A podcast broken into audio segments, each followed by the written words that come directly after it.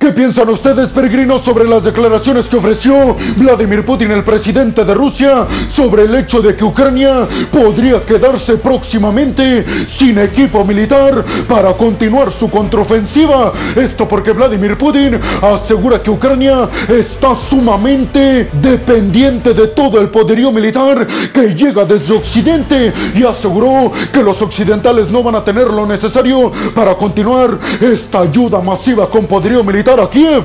Pues abróchense los cinturones peregrinos, porque en el video del día de hoy seguramente estarán al filo de su asiento por todas y cada una de las noticias que les tengo preparadas en el video del día de hoy. Yo soy Alejandro Peregrino, aquí arrancamos. Bienvenidos a un nuevo video de geopolítica en el cual, como ustedes ya saben, les voy a platicar lo más importante que ha acontecido a niveles diplomáticos y geopolíticos alrededor de todo el mundo. Y vámonos rápidamente con la siguiente noticia de este video, peregrinos, que tiene que ver con que Vladimir Putin, precisamente con lo que ya les adelanté hace algunos segundos, aseguró que Ucrania próximamente se quedará sin herramientas militares para seguir combatiendo dentro del contexto de la contraofensiva. Específicamente, Vladimir Putin aseguró en una conferencia de prensa que él espera junto con su ejército que Occidente se quede sin la capacidad de ayudar militarmente a Kiev durante mucho tiempo más y que eso terminará por beneficiar al ejército ruso porque no tendrá tendrá que hacer nada, solamente esperar a que Ucrania se quede sin poderío militar. Calificó Vladimir Putin a Ucrania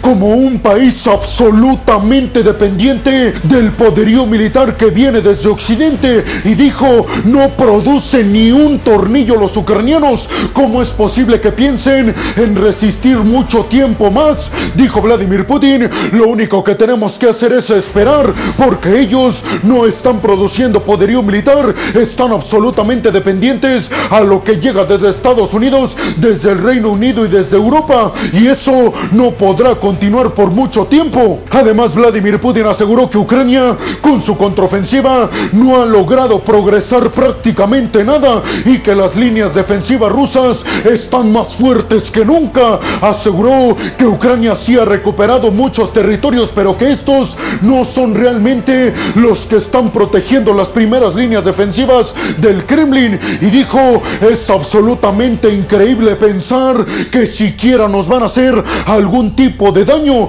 porque nosotros estamos en donde empezamos a defendernos de la contraofensiva, exactamente en el mismo lugar. No han logrado retrocedernos ni siquiera un metro. Putin aseguró además que los aliados occidentales no tienen recursos infinitos y que llegará el momento en el que dejarán sola Ucrania y que en ese preciso instante los rusos se declararán victoriosos en lo que Vladimir Putin llamó su operación especial en Ucrania. Pero sabemos, peregrinos, que eso únicamente tiene un nombre y se llama invasión. Las declaraciones se dan precisamente días después de que Vladimir Putin se enterara de un informe de inteligencia ruso sobre los intentos que tendrá la contraofensiva ucraniana de recuperar la península de Crimea. ¿Ustedes qué piensan, peregrinos? ¿Creen realmente, como asegura Vladimir Putin, que Ucrania es absoluta y completamente dependiente de lo que llega desde Occidente? ¿Creen, como asegura Putin,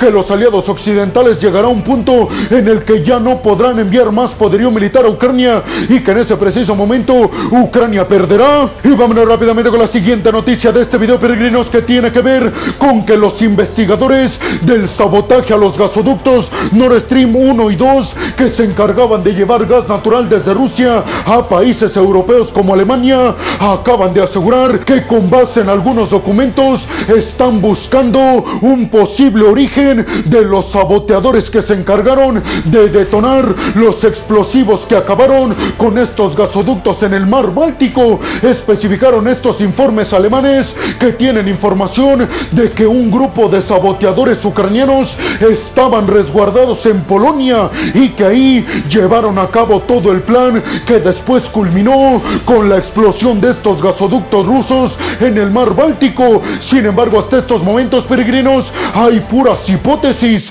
no hay información realmente acertada sobre quiénes y cómo llevaron a cabo estos ataques en contra de los gasoductos rusos Nord Stream 1 y 2 en el mar Báltico. Por su parte, peregrinos, les recuerdo que hace algunos meses Estados Unidos aseguró a través del periódico estadounidense The Washington Post que tenían información sobre el hecho de que un grupo ucraniano había sido el encargado de afectar estos gasoductos, pero esta es una versión que los rusos rechazaron ya que aseguraron Estados Unidos fue realmente quien llevó a cabo estas explosiones en contra de los gasoductos. Y únicamente está cambiando la narrativa para que pensemos que no fueron ellos y que fueron grupos pro-ucranianos, pero Rusia dice estar seguro de que el culpable es Estados Unidos. Investigación por parte de varias autoridades alemanas estipulan que este grupo de saboteadores planearon todo en Polonia, salieron en el mar Báltico con ayuda de un yate de 50 metros y llevaron a cabo las explosiones al gasoducto. Sin embargo, varios países occidentales han desestimado esta versión,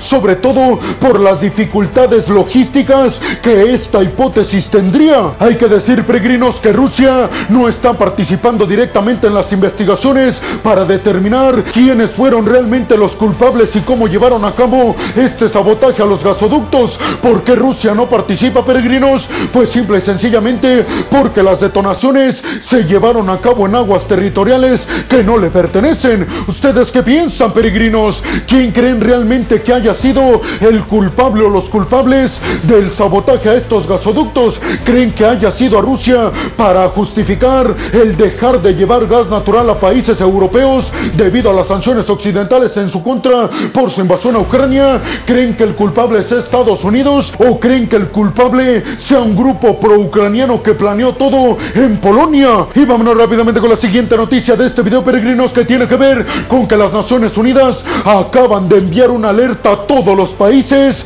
sobre el hecho de que cada día están aumentando más el número de ojivas nucleares. La ONU estipula que hay alrededor de 4.000 ojivas nucleares alrededor de todo el mundo y que de estas 4.000, 2.000 ojivas nucleares están desplegadas en misiles y en aviones y que le corresponden a Estados Unidos y a Rusia. Pero además, la preocupación de la ONU tiene que ver con que además de China, Rusia y Estados Unidos, hay otros países como Israel, Pakistán y la India, además de Corea del Norte, que están aumentando sus arsenales de ojivas nucleares. Y además el informe de las Naciones Unidas que encendió las alertas está estimando que si continuamos así, la humanidad podría acabarse próximamente, sobre todo porque las Naciones Unidas han estipulado que en el dado caso de darse un accidente nuclear y que se detonaran todas las ojivas nucleares existentes en estos momentos en la Tierra, esa explosión sería equivalente a acabar ocho veces con el planeta Tierra.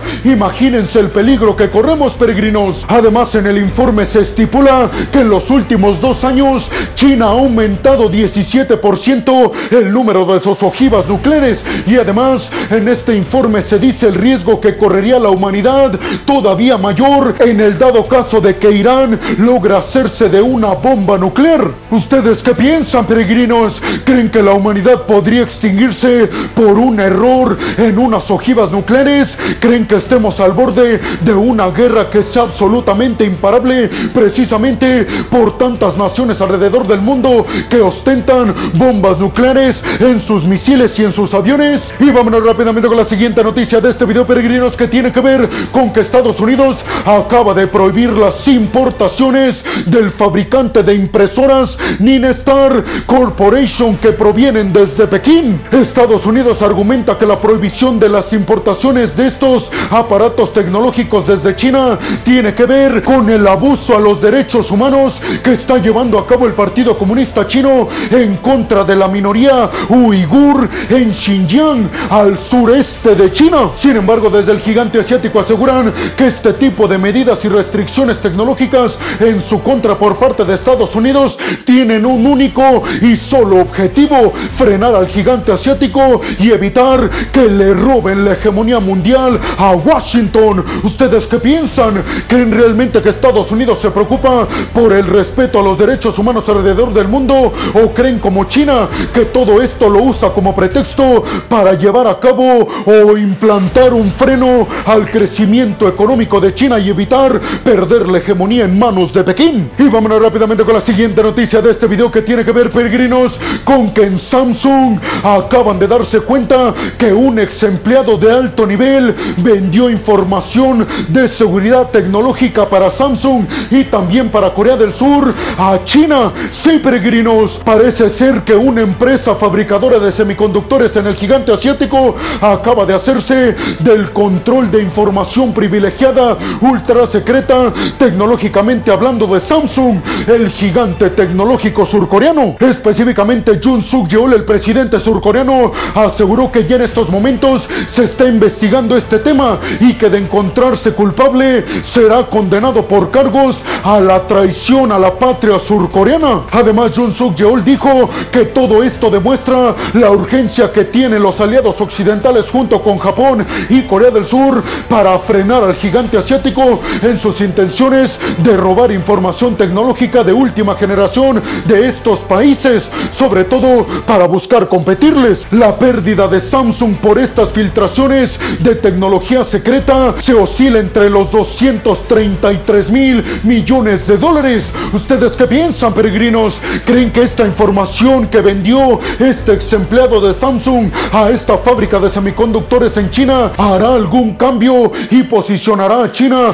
como un líder en la fabricación de semiconductores y de tecnología de última generación? Porque obviamente Estados Unidos ya se enteró y está en pláticas de alto nivel con Jun Suk Yeol, el presidente surcoreano, para ver cómo acabar con este tipo de medidas por parte del gigante asiático que están robando información y tecnología de seguridad nacional de los aliados de Estados Unidos en esta región como Japón y Corea del Sur. Y vámonos rápidamente con la siguiente noticia de este video peregrinos que tiene que ver con que Estados Unidos acaba de sancionar, escuchen bien, a 43 entidades más en China para restringirle la exportación de tecnología de última generación estadounidense, específicamente en estas 43 empresas a las que Estados Unidos va a prohibir o por lo menos frenar la exportación de alta tecnología, se encuentra una empresa militar del gigante asiático que se encarga de desarrollar aviones militares y además entrenar a pilotos del gigante asiático. Parece ser, peregrinos, que Estados Unidos se está tomando muy en cuenta el hecho de que China cada vez más está aumentando su tecnología militar y parece ser que el objetivo de Estados Unidos es mermar la capacidad militar de China para que le cueste cada día más trabajo pensar en la idea de invadir la isla taiwanesa. Y bueno, hemos llegado al final del video del día de hoy, peregrino. Les quiero agradecer muchísimo todo el apoyo que me dan. Sin ustedes, yo no podría hacer esto que es lo que más me apasiona en el mundo. Así que muchas, pero muchas gracias, peregrinos. Sin más por el momento, nos vemos en el siguiente video de Geopolítica. Hasta la próxima.